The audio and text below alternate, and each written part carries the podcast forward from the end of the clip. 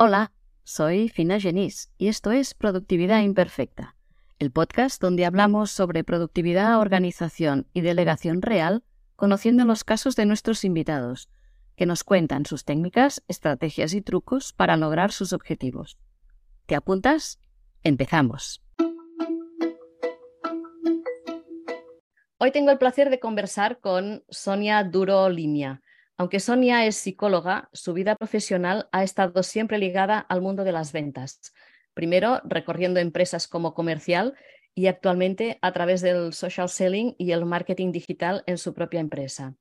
Además, colabora como profesora en diferentes escuelas de negocio, impartiendo formación sobre estrategia digital, marketing online y sobre social media.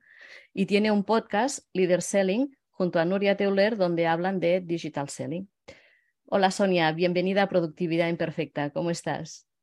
Hola, Fina, ¿qué tal? Pues eh, lo primero que hay que decir siempre, porque si no somos muy mal educadas, gracias por invitarme. Nos ha costado mea culpa quedar, pero, pero bueno, me, apetecía venir porque el título, además de tu podcast, ya me encanta. O sea, la parte del imperfecta, mm, qué bien, ¿no? es todo lo contrario a lo que esperamos de productividad.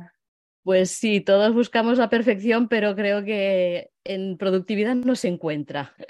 Y gracias a ti por haber aceptado y por haber hecho lo posible para estar aquí. Un placer, un placer charlar contigo. A ver, quiero preguntarte un poco por tu trayectoria profesional desde que ibas de puerta en puerta en polígonos hasta, hasta ahora, que aparte de eso nada tiene que ver con la psicología. Bueno, sí tiene que ver porque ayuda mucho a ser psicóloga, pero el, la profesión es distinta, ¿no? Entonces, a ver. Comercial, comercial. Las curvas que has hecho. Unas cuantas, unas cuantas. Comercialista poligonera, que digo yo con todo el amor del mundo, a, los comerciales y a, porque me sigo considerando comercial. Muchas veces digo que tengo dos gorras, ¿no? Una vez me pongo la gorra de comercial y otra vez me pongo la gorra de, de marquetera, ¿no? Pero al final es que son dos departamentos que van tan ligados, tan ligados, que, que me parece que sería incluso lo normal, eh, lo, lógico y lo obvio eh, hacer esta, esta, esta compenetración ¿no? de las dos partes. Pues mira, yo de chiquitita mm, siempre había dicho que quería ser o arquitecta o psicóloga, fíjate, mm, porque me gustaba mucho la delineación y me encantaba, me encantaba el trato con las personas. Yo creo que además todos los psicólogos o licenciados en, que digo yo, nos eh, decantamos por la psicología porque es nos damos cuenta de que tenemos algún tornillo suelto, ¿no? Y, nos gusta conocernos primero a nosotros mismos. Y al final fue eso lo que me decantó. Mm, de adolescente, pues bueno, si seguía haciendo dibujos, me sigue encantando la delineación, la arquitectura, o sea, me sigue encantando, pero realmente la psicología era, era mi vocación, o sea, lo estudié vocacional, absolutamente, absolutamente. Lo que pasa es que era muy pardilla yo en aquel momento. Los, las jovencitas y los jovencitos de, nuestra época, que tengo una edad, mm, tú también la tienes, Sí, sí, sí, la, tengo, la tengo. Pues los que tenemos una edad en aquella época, ¿no? Pues mm, no éramos, en realidad no éramos tan espabilados como, como ahora, ¿no? Para buscarnos la vida, ¿no? Entonces yo acabé mi licenciatura encantadísima y buah, con mi super diploma y, mi, y mi, la banda esta que nos hacen de graduación y tal, de color morado, la de psicología, que además es un color que a mí me, me, llama, me llama muchísimo por todo el toque feminista, perdón, entre paréntesis. Y, y eh, bueno, pues no supe qué hacer, acabé la carrera y no supe qué hacer, no sé, no, no supe cómo manejarme en el mundo laboral. Y que, bueno, pues eh, apareció por ahí alguna oportunidad de trabajo en la que yo me encontré con 22 añitos, justo recién licenciada, en la que podía ganar algo de dinero. Me gustaban mucho los coches y dije, ay, va, pero si yo puedo comprarme mi coche con este sueldo y lo tiré todo a la basura y me puse de comercial. Y fíjate por dónde mm, al final acabó siendo un, tema que, que, ha determinado, que define absolutamente mi vida. Y además de pequeñitos siempre decimos, no, yo no quiero ser vendedora. Pues mira, mm, claro, lo que pasa es que los vendedores los, entendemos como, o yo en aquel momento lo entendía como estos que iban vendiendo enciclopedias por las puertas. Sí. Y claro, no tiene nada que ver, no tiene nada que ver porque al final lo que estás haciendo es em, una venta consultiva, ¿no? Un, ayudar a los demás, al resto de empresas, a que ellos consigan sus objetivos para que tú consigas los tuyos. y esa filosofía es la que sigo manteniendo hoy en día. Es que a veces hay empresas que si no les pasan los comerciales tampoco saben muy bien dónde encontrarse con qué productos. O, no encuentran las novedades o las innovaciones, etcétera. Sí, sí. Eh, bueno, y entonces pues me, pasó eso. Entré en el mundo de la logística pues por pura casualidad, porque evidentemente yo no tenía pensado en ningún momento de mi vida, no sabía ni qué era eso de la logística y el transporte internacional de mercancías. Pero bueno, pues ahí he estado 20 años de mi vida, ¿no? Mm, pasándomelo muy bien, muy bien, porque efectivamente el trato con la gente eh, está absolutamente. Y hubo un momento también en el que sentí un techo, un techo de crecimiento dentro del sector. Mm, miré a mi alrededor, dije, uy, eso del community manager está ahora un poco conociéndose, dije, pues yo voy a hacerlo mi madre decía que era, que era eh, mi madre madrileña, yo también, pero mi madre decía que era una catacaldos, una catacaldos, es decir, que, que vas picoteando un poco todo para, para ir conociendo cosas, ¿no? Entonces, hice honor a este, a este adjetivo que mi madre se inventó para mí. Me encanta. Voy a probar esto, ¿qué es Y, y me puse a probar. Eh, dije que, que, yo quería tener mi propio e-commerce. Eh, estoy hablando hace 10 años ya. Eran cuando empezaban absolutamente. Y mm, me puse a estudiar un posgrado de Community Management porque yo pensé que igual esto me ayudaba a lo del e-commerce.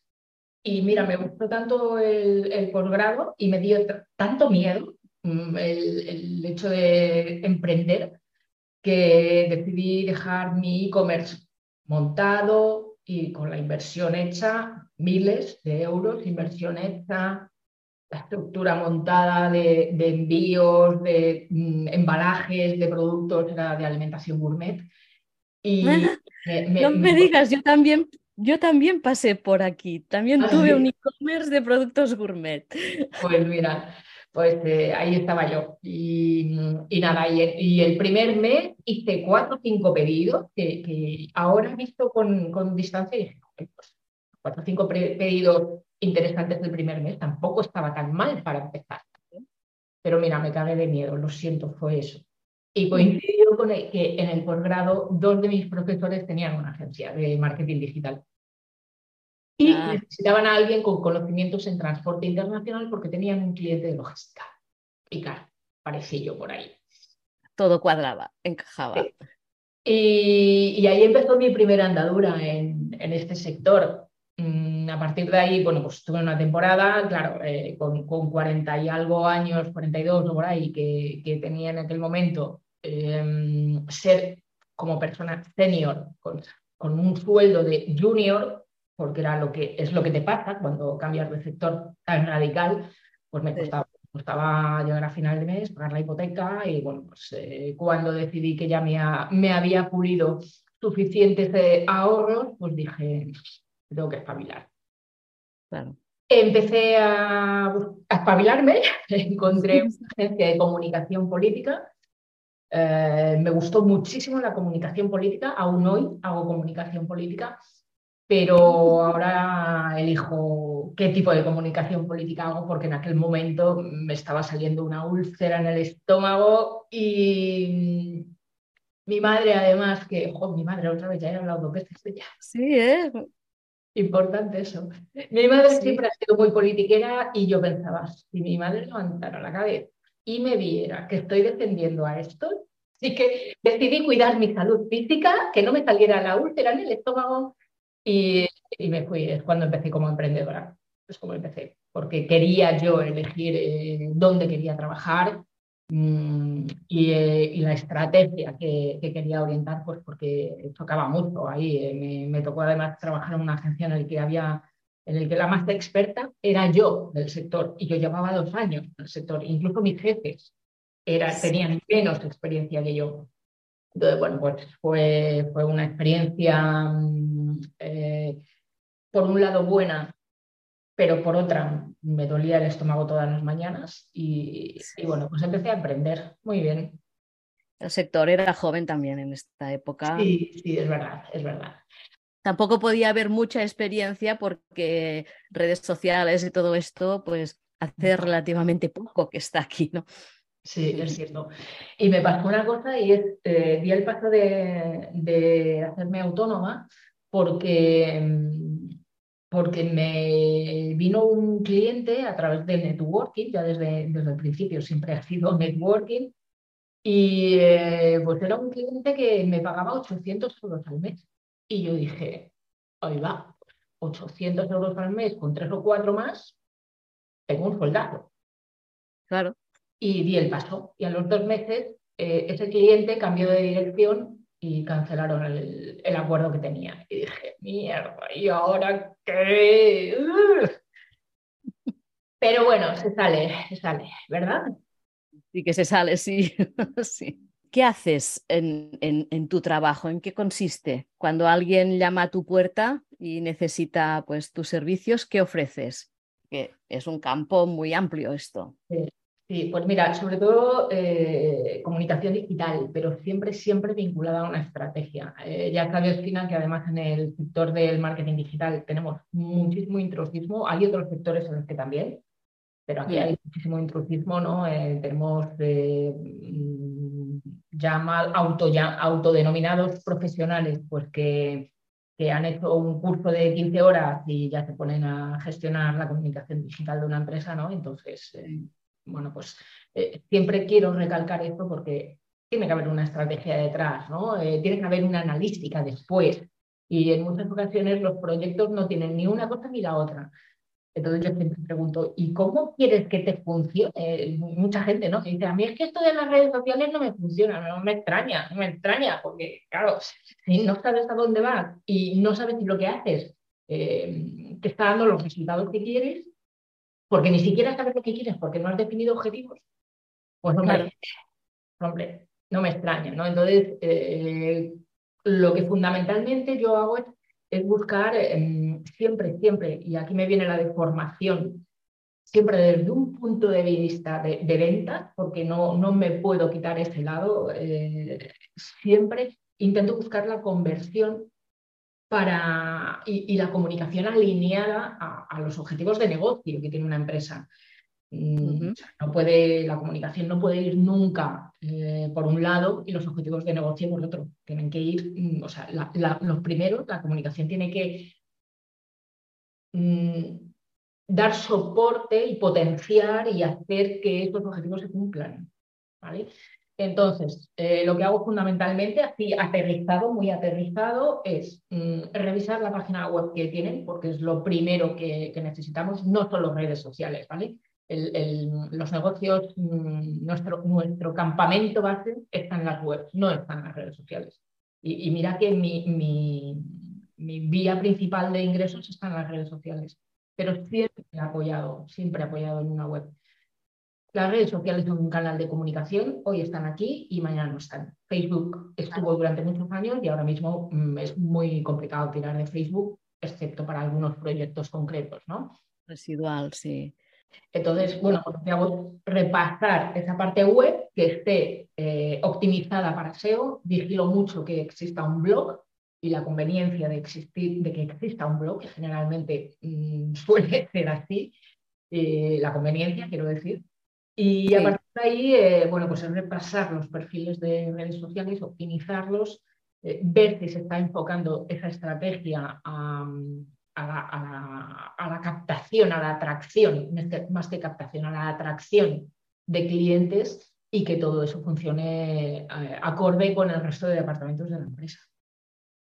Es que las webs vale la pena revisarlas porque yo a veces me he encontrado de llegar a una web, leer y después de ver la, la home, todavía no sé qué me ofrecen o qué me venden, ¿no? Ah, Demasiado texto técnico con como ellos o ellas ya saben de qué va el tema, pues creen que todo el mundo lo sabe y no. Y, yo me he encontrado en más de una y de tres que, digo, no sé qué venden, no sé si quién, quién puede entender esto, ¿no? Y realmente, pues, supongo que te, te habrás encontrado también en casos así. Te puedo decir, además, Fina, mm, que ha sido esta semana que me han pasado una firma de un email de una empresa y en la firma, en el email, en la firma, me ponía redes sociales, Google Plus. Esta semana, esta semana me ha pasado, hace tres o cuatro días. Imagínate cuántos años hace ya que no existe el Google Plus. Ni me acuerdo. Ni me acuerdo. Nunca tuve perfil yo en, en ella, o sea. bueno, yo lo tuve porque tenía que tenerlo por, eh, porque me dedicaba a eso, pero la verdad es que tampoco ha sido nunca una, red social que me ha, me ha traído. Mm. Al final cada uno tenemos que buscar nuestro sitio, ¿no? Eh, no solo como carácter de marca, como carácter de empresa, sino también por, por, por, por intentar encontrar el espacio en el que podemos conversar de lo que nos interesa conversar con nuestros potenciales clientes.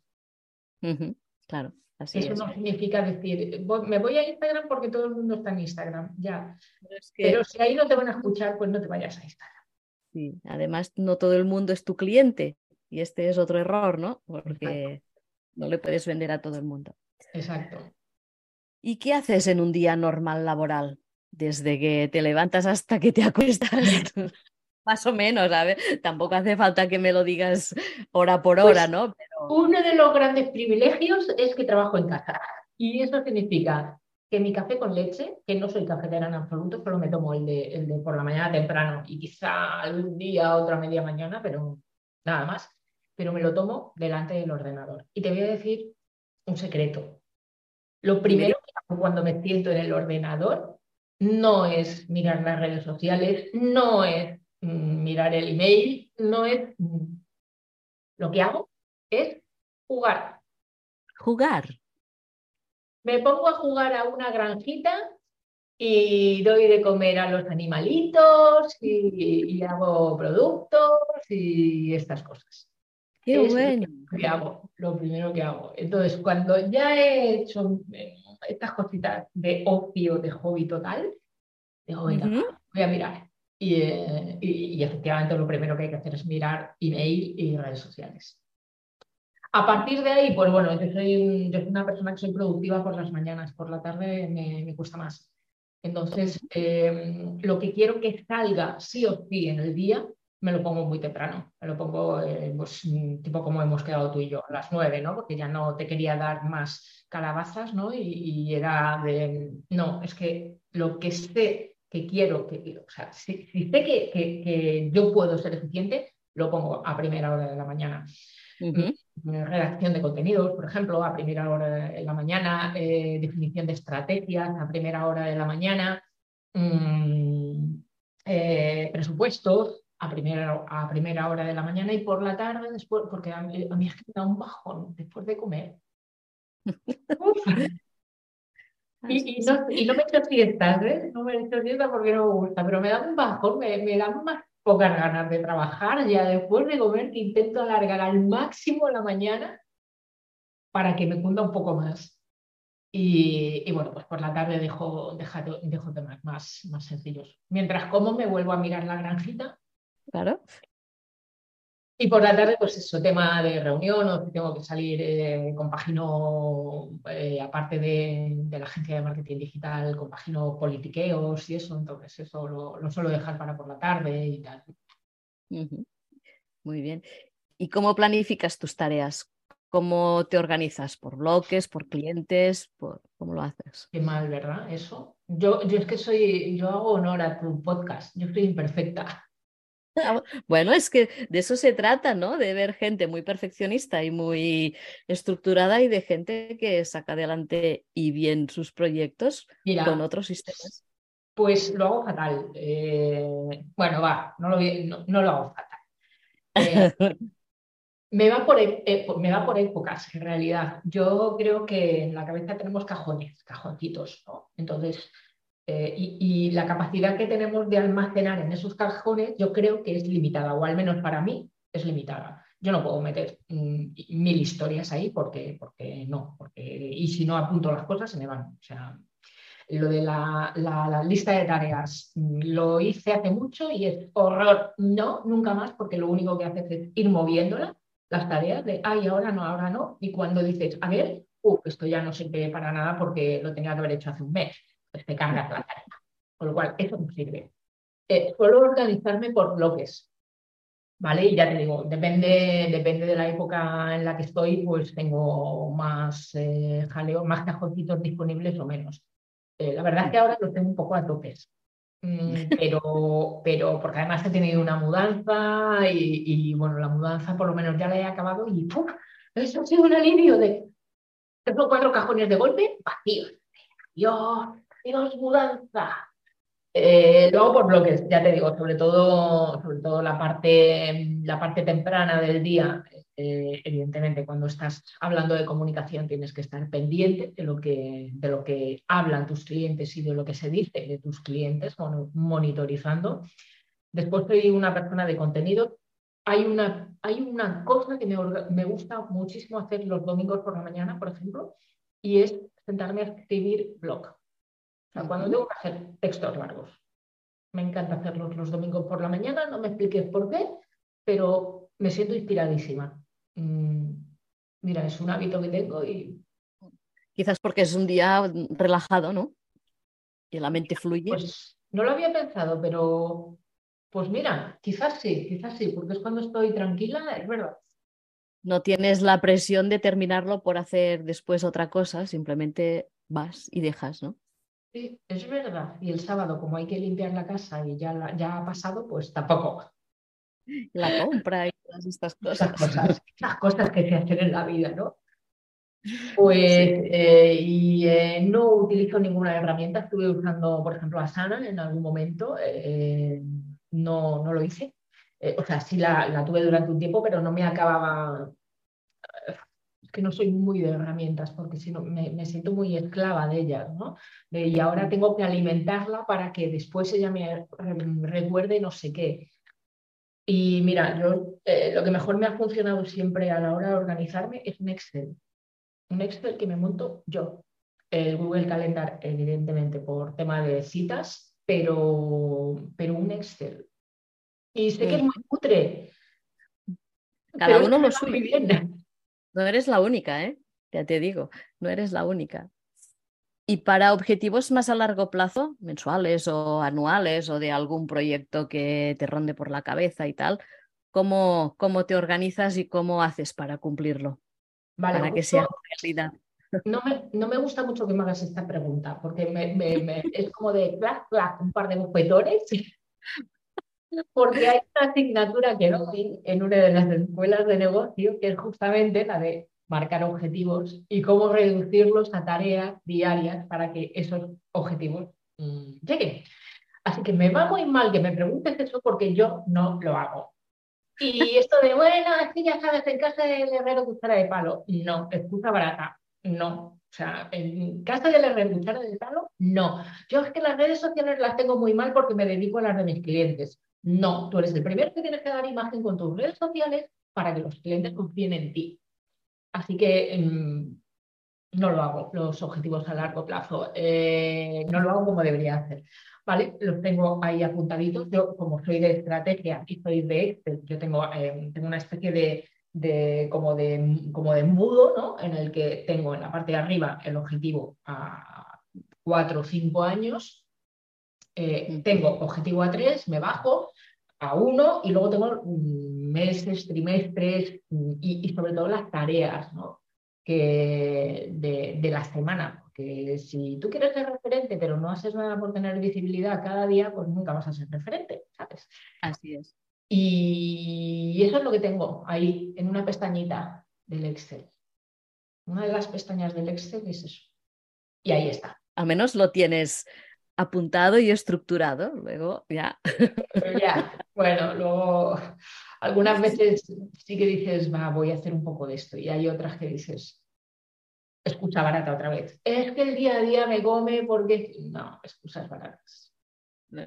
Bueno, quizás el domingo por la tarde. No, domingo por la tarde es para, para... Es sagrado, ¿no? Sí, sí, el domingo por la tarde es de, sentarte a ver una serie o una peli y panchín total. Sí, y si es invierno con la mantita. Sí, yo soy de mantita. Sí.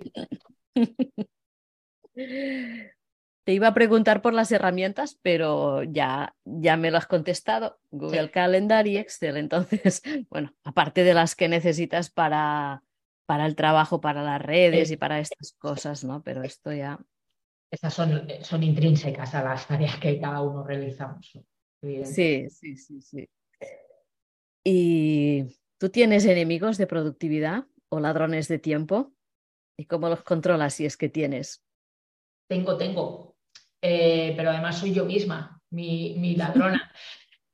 Mm, tengo, pues, por ejemplo, eh, el ruidito del, WhatsApp. El cling. Qué, original, ¿no? Un ladrón del tiempo, el WhatsApp ahí abierto. Pues sí, lo tengo abierto. Mm, hay veces que lo cierro, pero contadas, ¿eh? la verdad es que muy pocas. Eh, lo tengo cerrado porque es de esto que dices, es que tengo que acabar esto ya hoy, sí sí, porque lo llevas alargando tres días ya y lo tengo que hacer. Y entonces mm. WhatsApp porque es que no, no lo acabo jamás. Eh, esta es una mala costumbre. También no tengo mirar los emails. Eso sí que no lo tengo, que es otro típico ladrón de tiempo, yo no lo hago. El, el email, eso sí que lo controlo, quizá porque no me gustan mucho los emails porque justamente eh, en, comunicación a mí me parece que, y, aquí viene también la deformación de psicología, ¿no? Eh, el, trato con la persona está reducido a su mínima expresión suponiendo que haya. Es que es muy frío, ¿no? Total, total. Entonces no me gusta, no me gusta nada el email. Entonces lo miro mm, igual por la mañana y a lo mejor otra vez durante el día, pero, pero no lo miro más, no lo miro más de dos veces al día porque no me gusta, no me gusta. Eh, yo prefiero que un cliente que cualquiera me pase un WhatsApp que me pase un email. Y mira, con eso, con eso me identifico un poco con los millennials y centennials. Esto que lo del email es un poco de uh, Te iba a preguntar cómo te comunicas con los clientes, pero ya me lo has respondido. Sí, No, sobre todo, sobre todo yo soy muy fan del WhatsApp. Mm, ojo, hacer un WhatsApp tampoco significa que, que, tengas una respuesta inmediata, porque si escribes un WhatsApp no buscas inmediatez, Busca, buscas facilidad de comunicación y que generalmente un WhatsApp no se te pasa de leer un email sí se te puede pasar de leer un, WhatsApp generalmente, no se te pasa. Pero no es inmediato. Si quieres algo urgente, ah, que te pasa un WhatsApp. Bueno, si quieres algo urgente, me llamas. el teléfono de toda la vida, me llamas. Sí, sí. Redes sociales también hablo con clientes. ¿eh? Mm, bueno, mentira, redes sociales no. LinkedIn también hablo con clientes. LinkedIn es la tuya, sí, sí. Sí, LinkedIn, porque si me escribes en, eh, en Instagram, igual te veo de aquí a tres semanas. Sí. O sea, cambiemos ahora de tema. Hablemos un poco de salud. ¿Cómo cuidas tu cuerpo y tu mente para ser productiva, para tener foco? También me va por épocas. Eh, mira, una de las cosas con las que intento tener más cuidado es con la alimentación. Mm, intento dieta mediterránea. La suelo conseguir porque además no, no soy de, de guarrear mucho. Evidentemente me encanta una calzotada, tampoco sé decir guarrear una calzotada, pero me encantan las calzotadas. Pero claro, es una comida súper copiosa y, y, no es algo habitual. Por suerte los calzots no están todo el año, y eh, bueno, pues no, pero soy, soy, de, soy, de, soy de, controlar sobre todo la alimentación. Eh, la alimentación en, tiro mucho de comida de plancha. Mm, me encanta comer todo, todo. No tengo ninguna manía con ninguna comida. y, otra cosa que me gusta hacer es, jugar a pádel. Eh, yo he jugado, sí, siempre he sido una persona de deporte, de equipo. Los deportes individuales no me gustan mucho porque me aburren. justamente por lo de relacionarte con la gente y demás. Eh, yo he estado jugando a voleibol toda mi vida, toda mi vida, es el deporte de mi vida, el voleibol. Lo que pasa que mm, yo crecí muy rápido en la adolescencia, entonces eh, era de las más altas del equipo. Eh, luego yo me paré y los demás y las demás siguieron creciendo. Y, la recta estaba más alta, ¿no? Entonces mm, tuve un problema. y dije, uh, me voy a cambiar a las, a las extremidades inferiores, porque las, las, superiores ya me quedaban muy alta la red. Mm, he estado bastantes años también jugando a, a fútbol sala. En, si cuando el fútbol las mujeres no se hacía mucho, pues eh, que no tenía nada que ver con lo que hay ahora, y, mm, bueno, lo que pasa que, que claro, los años van pasando y, van subiendo las nuevas generaciones y te meten en una carrera que te dejan sentada de culo y dices, vale, me voy a buscar otro deporte más acorde. Y es cuando hace un tiempo que me he pasado al, al pádel, que hay mm, como además con movimientos rápidos, como el, como el voleibol, pues mira, eh, es algo que me, me, es familiar y me gusta.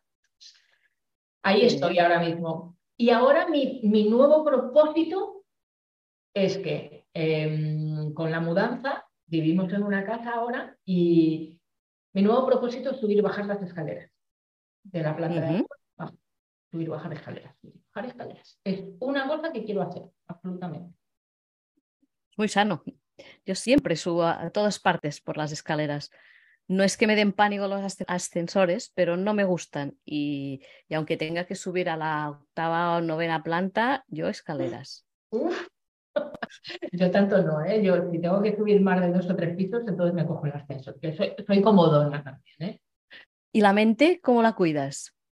¿Cómo desconectas? Mira, la mente eh,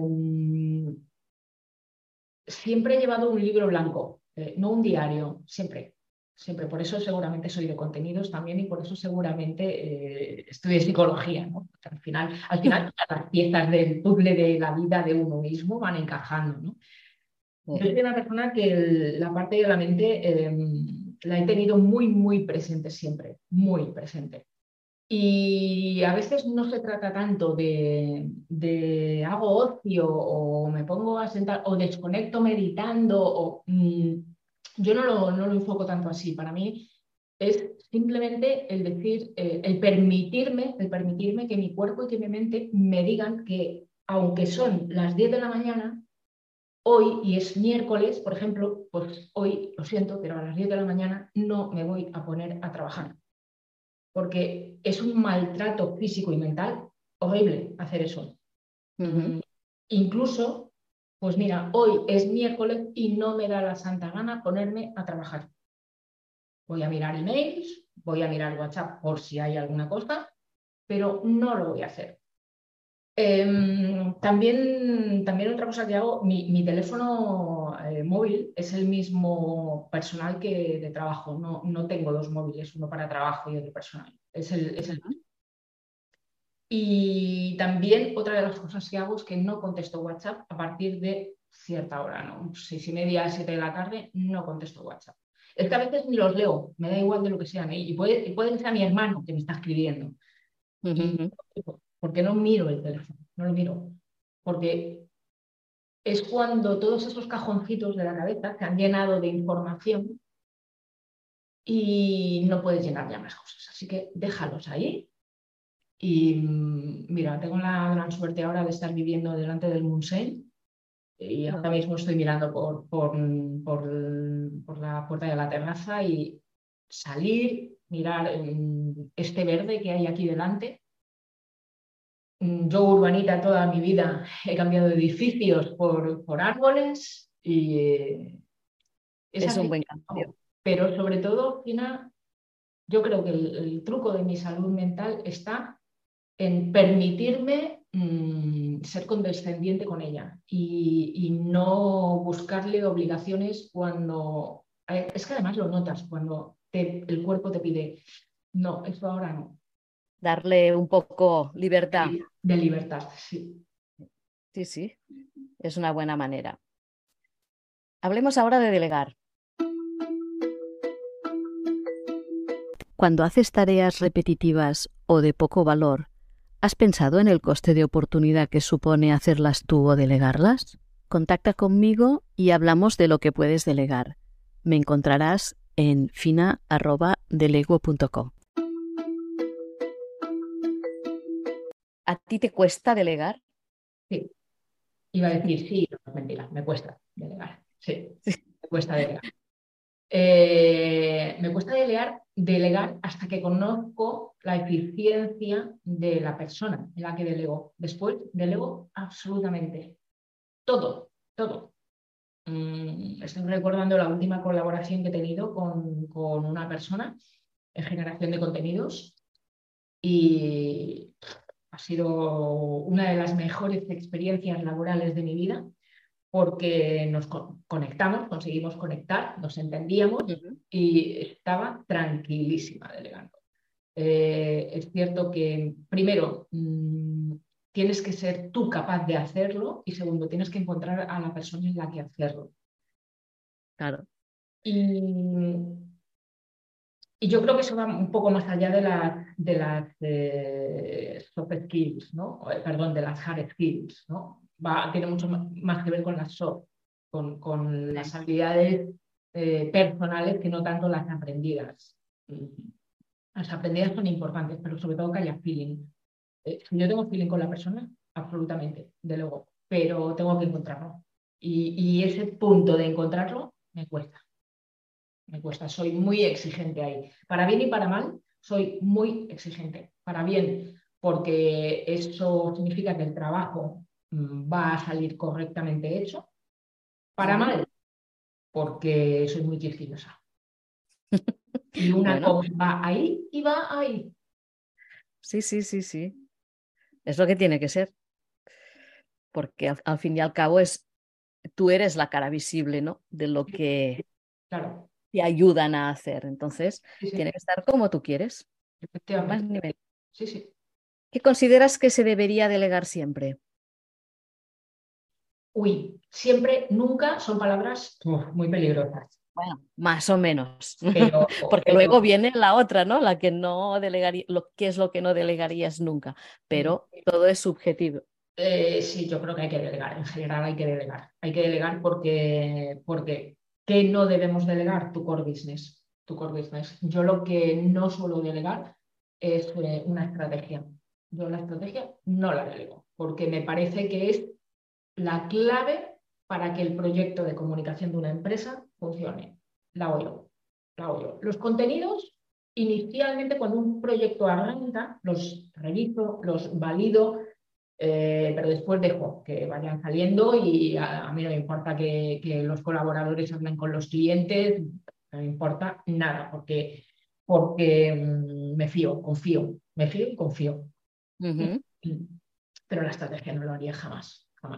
Hay que delegar además porque tiene o deberíamos de permitirnos em, la especialización y el, poder, y el poder dedicarnos a las cosas que realmente cada uno dentro de la organización, de la estructura de la organización, eh, dedicarnos a, las tareas que cada uno, a las funciones, a los objetivos que cada uno tenemos marcados y en los que somos buenos. Entonces, sí. si yo me pongo a controlar todos los contenidos, eh, no me voy a poder poner a hacer atracción de clientes, que es lo que a mí se me da bien. Una cosa o la otra. ¿Qué prefieres? Pues si delegas bien, tú puedes seguir creciendo si es que tu objetivo es crecer, igual no lo es. sí, sí. Pues ah, pasemos ahora a las preguntas finales. Ya. qué ah, miedo me dan estas. De tu parte más personal. a ver. Me dan mucho miedo estas preguntas. No, hombre, no, que son facilitas. Dime, alguna cosa que te gusta o que haces y que la mayoría de las personas que te conocen no lo sabe. Pues mira, hoy he confesado una, que es jugar con videojuegos. Me encanta. Hay otra que me encanta, pero yo creo que quienes me siguen sí que lo saben, y es la cerveza. Muy bien. ¿Alguna manía de estas curiosas que todos tenemos tienes tú? Eh, sí. Mm. Ah. Quiero ser sincera, pero es inconfesable. Que se pueda decir. es inconfesable porque, porque me ha dado problemas de tener que dedicarme por ello. es, inconfesable. No, te lo voy a decir en detalle, pero sí. Tengo. Sin problema, sin problema. Dime un lugar al que desearías volver o en el que cuando lo viste dijiste, wow, si un día me pierdo, aquí me encontrarás. Pues mira, tengo varios. Me encantaría volver a Egipto. Me encantaría conocer Australia. Y si un día me pierdo, me puedes encontrar en dos sitios. En el Retiro de Madrid y en las costas del Garraf de Barcelona. Y finalmente, un personaje histórico para compartir mesa y charlar y por qué. De todas las épocas, no hace falta que sea muy antiguo o muy moderno, de la época que tú quieras. Nietzsche. Mm. Freud.